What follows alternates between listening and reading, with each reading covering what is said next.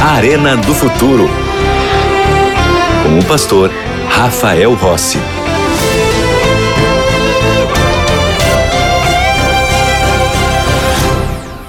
Já estamos de volta com o programa Arena do Futuro. E como você sabe, estudar a Bíblia é muito importante. Não apenas nos programas aqui da Novo Tempo, como no seu dia a dia, na sua vida, de manhã, de tarde, de noite, no horário que seja melhor para você.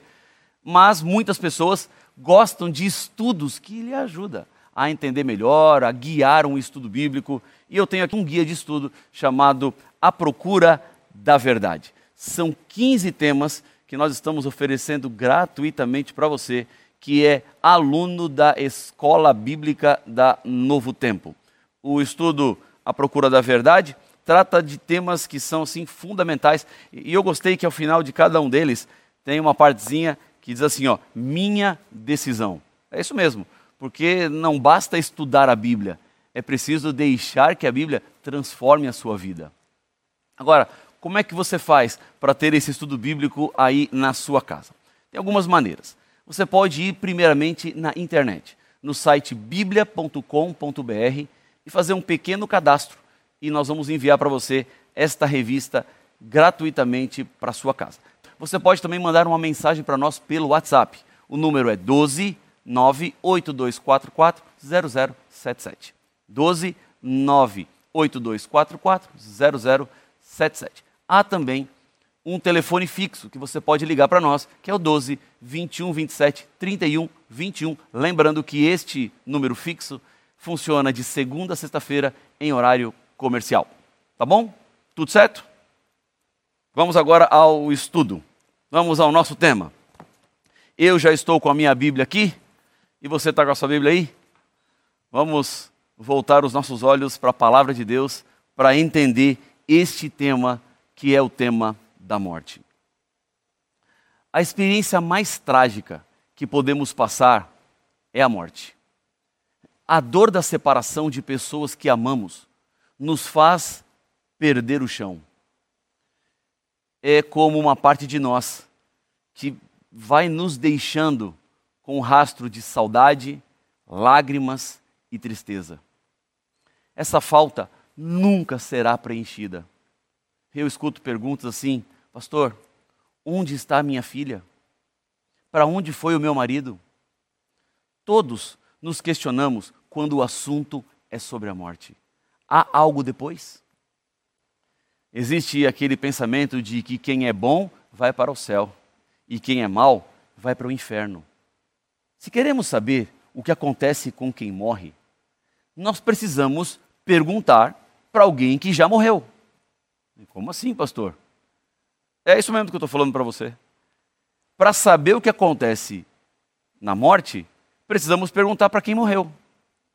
E nós vamos trazer um morto aqui para perguntar para ele? Vamos fazer algum ritual para ouvir os mortos? Não, não.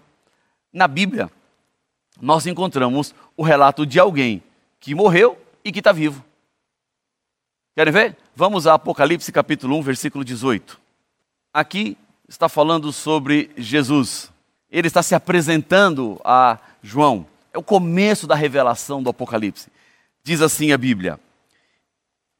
Vamos pegar, para ficar mais claro aqui, o finalzinho do verso 17. Não temas, eu sou o primeiro e o último. Agora vem o verso 18. E aquele que vive, estive morto, mas eis que estou vivo pelo século dos séculos e tenho as chaves da morte e do inferno. Quem é que esteve morto e está vivo? Jesus. Ele é quem passou pela experiência da morte. Então, se nós queremos saber o que acontece com quem morre, temos que perguntar para quem? Para Jesus. Porque ele passou pela experiência da morte e agora pode nos mostrar exatamente o que acontece com aqueles que vão para a morte. Para entender a morte, antes nós precisamos entender a fórmula da vida. Como nós passamos a existir? Porque a morte, ela é o oposto da vida. Para a gente entender isso melhor, vamos a Gênesis no capítulo 2 e o versículo 7. Vamos para o primeiro livro da Bíblia, Gênesis capítulo 2, já achei aqui, versículo 7. Diz assim a Bíblia: Então formou o Senhor Deus ao homem do pó da terra e lhe soprou nas narinas o fôlego de vida. E o homem passou a ser alma vivente. Olha só, no relato da criação, nós vemos Deus falando e tudo foi aparecendo. Então Deus disse: haja luz, houve luz. Haja separação entre as águas do firmamento, as águas da terra, houve a separação. Produzam relvas, árvores, vegetação, e se produziu. Os animais povoem a água, os animais povoem os céus, os animais povoem a terra. Deus foi falando e tudo foi surgindo. Agora, quando chega a hora do ser humano, acontece algo diferente. Deus, ele vai ao pó da terra e molda o ser humano. O que é mais impressionante dessa descrição bíblica, embora a gente sabe que a Bíblia não é um livro de ciência, mas tem muita ciência aqui por trás. Porque o que é o corpo humano? Água, ferro, cálcio. São elementos químicos que estão na natureza. Não tem nada no corpo humano que não exista na natureza. Porque o ser humano, ele é pó da terra. Então, Deus pega o corpo humano e molda. E a Bíblia diz que ele sopra o fôlego de vida. Ele dá um, um, começo, ele liga, vamos dizer, essa máquina que ele acabou de fazer. E agora, o corpo, com o fôlego de vida, se torna uma alma vivente. Então, o ser humano, ele não tem uma alma, o ser humano é uma alma. E assim foi que nós criados por Deus, passamos a existir. Então é exatamente aquilo que hoje acontece comigo com você. Nós temos o corpo humano, temos o fôlego de vida que Deus nos deu, a centelha inicial, a explosão inicial, como o carro, quando você vira a chave e o carro passa a ser carro ligado, assim foi o corpo humano, passou a ser vivo, uma alma vivente. Esta é a fórmula da vida. Então, a nossa alma é igual ao corpo mais o fôlego. Uma ilustração assim bem simples quanto a isso é a lâmpada. A lâmpada é o corpo, a energia é o fôlego de vida, e então ela passa a ser uma lâmpada acesa. Agora, a morte ela é exatamente o efeito contrário disso. Nós enfrentamos a morte e vivemos esperando o dia da nossa morte, essa é a triste realidade. Se Jesus Cristo não voltar antes, todos nós passaremos pela esperança, pela, melhor, pela experiência da morte, porque a nossa esperança é não passarmos pela morte. O pecado, ele é o responsável pela morte. É por causa dele que nós morremos. E veja o que a Bíblia diz. Gênesis capítulo 2, Vamos ler o versículo 16 e 17, onde Deus aqui dá uma orientação para o Adão e para Eva com relação ao que seria o pecado ou qual consequência traria o pecado. Diz assim a Bíblia: E o Senhor Deus lhe deu esta ordem: De toda árvore do jardim comerás livremente. Quantas árvores tinha no jardim? Ninguém sabe. Não há essa revelação. Eu acredito que tinham milhares de árvores no jardim. Mas Deus falou assim: olha, todas podem comer. Verso 17: Mas da árvore do conhecimento do bem e do mal não comerás, porque no dia em que dela comeres, certamente morrerás. Ou seja, aquela árvore da ciência do bem e do mal representava a liberdade de escolha que Deus deu para os seres humanos. Deus nunca criou o ser humano sem opção de escolher. Porque se Deus fizesse seres humanos na terra que não tinham opção de amar a Deus, não tinham opção de obedecer a Deus, tinham que fazer isso por obrigação, eles não seriam seres livres. Eles funcionariam como robôs. E Deus não criou robôs para povoar a terra. Deus criou seres livres. Deus gosta que exista adoração e obediência por decisão e não por obrigação. Deus gosta quando eu escolho andar junto com Ele. É por isso que Deus sempre apela. É por isso que Deus sempre chama, é por isso que Deus sempre convoca, é por isso que Deus coloca na sua vida a TV Novo Tempo, é por isso que Deus coloca na sua vida um instrutor bíblico. É por isso que Deus coloca na sua vida um amigo, uma amiga que te influencia pela salvação, para a Bíblia Sagrada. Na verdade, não é o amigo que está falando, é o próprio Deus que está falando. Veja, Deus disse claramente que o pecado resultaria em morte. Está claro. Adão e Eva, se vocês comerem do fruto da árvore da ciência do bem e do mal, vocês vão morrer. Mas acontece que o Adão e a Eva pecaram, desobedeceram a Deus, comeram do fruto. Eva dialogou com o diabo, que lá no céu havia feito uma rebelião e foi expulso e veio aqui para a terra e ficou naquela árvore. E neste diálogo entre Eva e a serpente, a serpente diz assim: Ô Eva, come desse fruto aqui e você vai ser igual a Deus. E Eva falou assim: não, não, não, não posso comer. Eu posso comer de todos os frutos, menos desse aqui. E aí o diabo vai seduzindo Eva, que pega do fruto e come do fruto. Nesse processo de sedução, o diabo falou uma mentira para Eva. Ele diz assim: Você, Eva, não vai morrer ele inventou essa mentira. Ele inventou essa história de que as pessoas não vão morrer. E sabe o que ele faz até hoje? Ele trabalha para as pessoas acreditarem de que elas não vão morrer, de que elas podem continuar vivas, de que existe uma continuidade da vida e que lá para onde elas vão é possível até se comunicar com os vivos é possível influenciar na vida dos vivos. Faz as pessoas crerem de que na morte não existe, mas Jesus, Sua palavra, a Bíblia Sagrada, nos mostra exatamente o que é que acontece quando alguém morre. Deus disse: Eva, Adão, se vocês comerem do fruto, vocês certamente morrerão. A morte é a consequência. Agora, há pessoas que dizem assim: tá bom, pastor, já entendi. A morte é para esse mundo aqui. Mas a alma morre? Há pessoas que acreditam que sim. Olha, é, o corpo humano morre. O pó volta ao pó da terra. Mas a alma? A alma não morre. Veja o que a Bíblia diz. Vamos ao livro de Ezequiel, no capítulo 18. Ezequiel, capítulo 18 e o versículo 4. Diz assim a Bíblia, a palavra do Senhor: Eis que todas as almas são minhas, como a alma do Pai, também a alma do Filho é minha. A alma que pecar, essa morrerá. Pergunta você: a alma morre? Claro que morre. Porque o que é uma alma? A alma é o meu corpo, mais o fôlego de vida que está em mim. Não, eu sou uma alma. Você é uma alma. Você que está me assistindo agora é uma alma.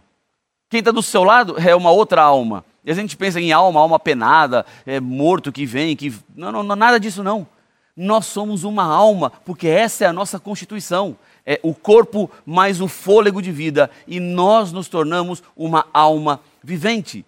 E o que o texto está dizendo para nós aqui é que todas as almas pertencem ao Senhor, ou seja, todas as pessoas pertencem ao Senhor e as pessoas que pecarem, essas morrerão, porque a alma que é pecadora morre.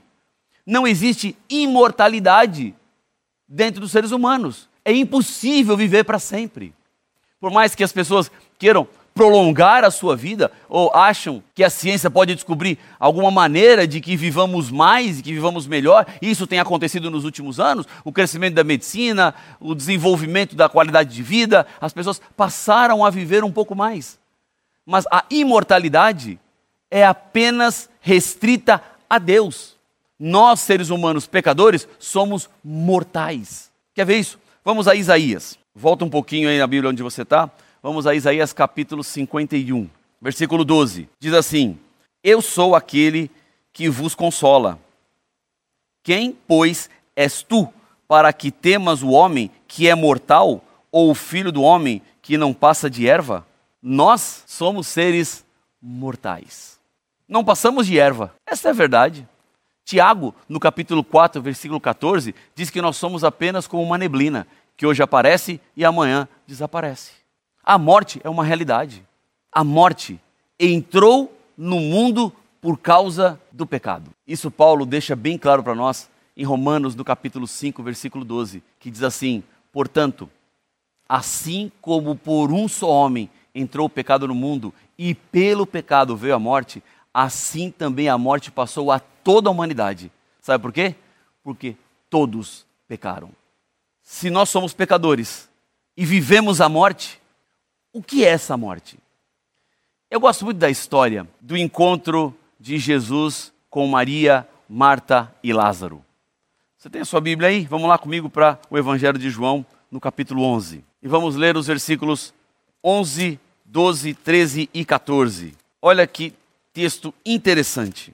João 11, 11 em diante. Diz assim: Isto dizia e depois lhes acrescentou: Nosso amigo Lázaro adormeceu, mas vou para despertá-lo.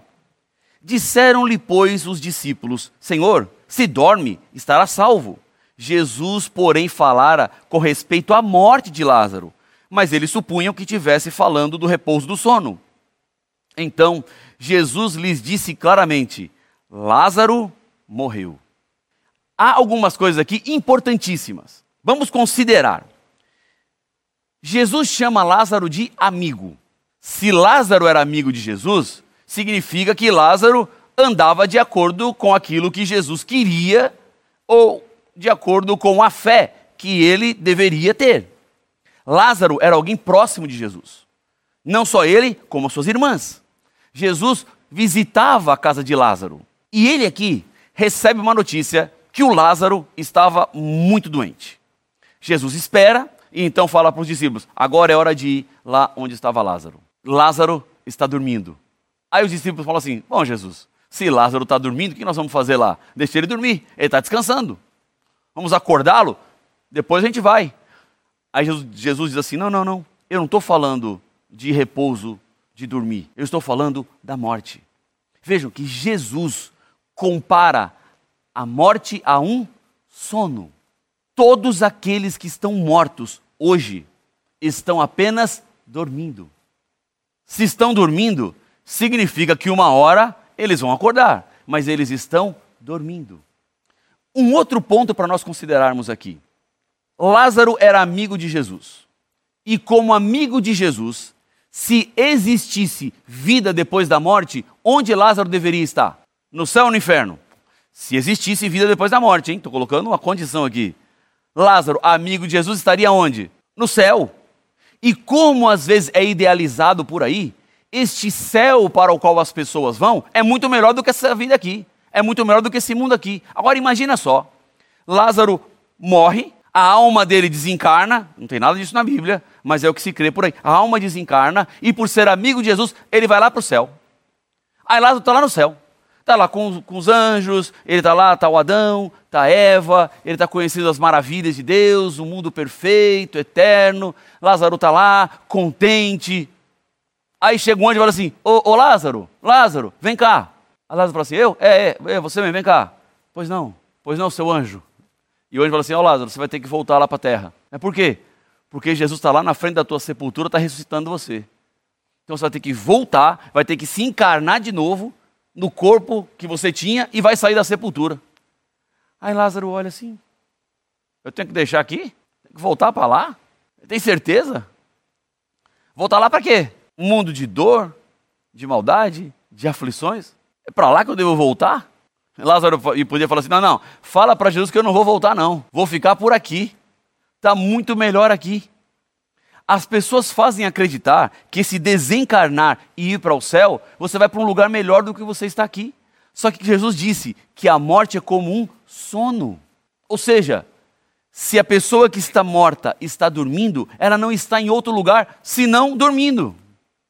Ela está lá. Não tem como você deixar seu corpo dormindo no quarto da sua casa e, e trabalhar. É tudo junto, é integrado. Se Lázaro está dormindo, é porque ele estava morto e a morte era um sono. Jesus não traria Lázaro de volta se ele já estivesse no paraíso, se ele já estivesse no céu. Não faria nenhum sentido tirar Lázaro da eternidade, já agora alcançada por uma vida correta aqui na terra, para voltar para cá, para viver as mazelas desse mundo, para viver os problemas desta vida. Porque, na verdade, a morte não é um problema para quem morre, se morre salvo. A morte é um problema para quem fica. A maior tragédia da morte é você que tem que conviver com a saudade, com quem já não está mais. É voltar para casa e encontrar as roupas no guarda-roupa. É olhar para a sala e ver o cantinho onde sua mãe ou seu pai ficavam sentados. É entrar no quarto e não ver o filho. Essa é a tragédia da morte. Veja, a Bíblia deixa isso bem claro. Vamos a Eclesiastes no capítulo 9. Vamos a Eclesiastes no Antigo Testamento, capítulo 9. Vamos ler os versículos 5 e 6. Olha só o que diz a Bíblia porque os vivos sabem que hão de morrer. Ou seja, não é novidade para nenhum de nós que vivos vão morrer. A gente espera não morrer, que Jesus volte antes, a gente suba para o céu e não passemos pela morte. Mas se isso não acontecer, você vai morrer. Mas os mortos não sabem coisa nenhuma, nem tampouco terão eles recompensa, porque a sua memória jaz no esquecimento. Sabe o que o texto está dizendo aqui? Que depois que uma pessoa morre, ela vai ser esquecida. É isso mesmo. A pessoa vai ser esquecida.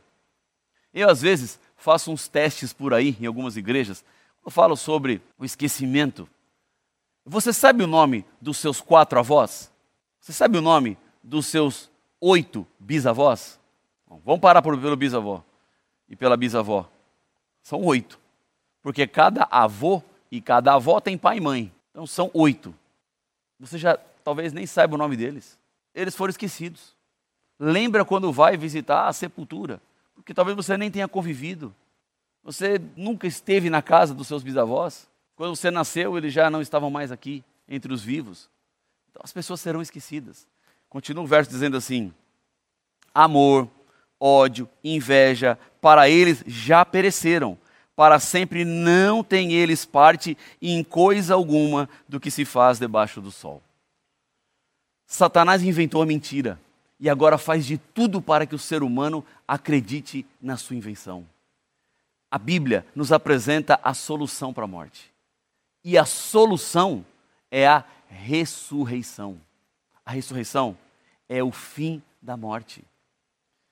Paulo escreveu em 1 Tessalonicenses, no capítulo 4, a esperança que temos da ressurreição.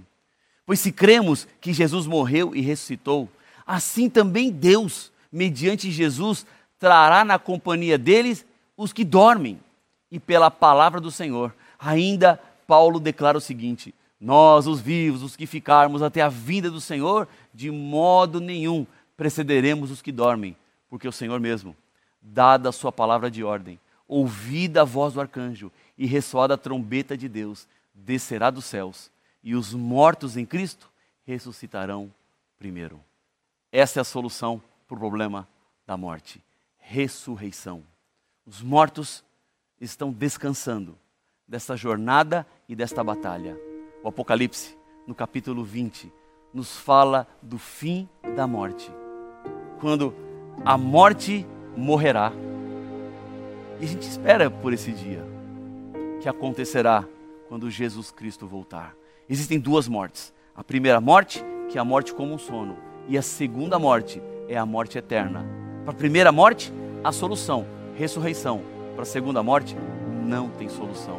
Portanto, a hora e o momento da entrega são esses. Você não pode deixar para depois. Você não pode esperar mais. Porque Deus está colocando diante de você o caminho da salvação, o caminho da eternidade. Este sono da morte será despertado pela volta do Senhor Jesus. Se você quer se preparar para esse dia, se é o seu desejo colocar o seu coração nas mãos do Senhor, eu quero nesse momento te convidar para juntos orarmos, para entregar seu coração e selar a sua decisão. Vamos orar? Pai de amor, Deus querido, eu te agradeço muito porque temos uma solução para o problema da morte. Porque o Senhor Jesus vai voltar para nos resgatar e destruirá a morte definitivamente.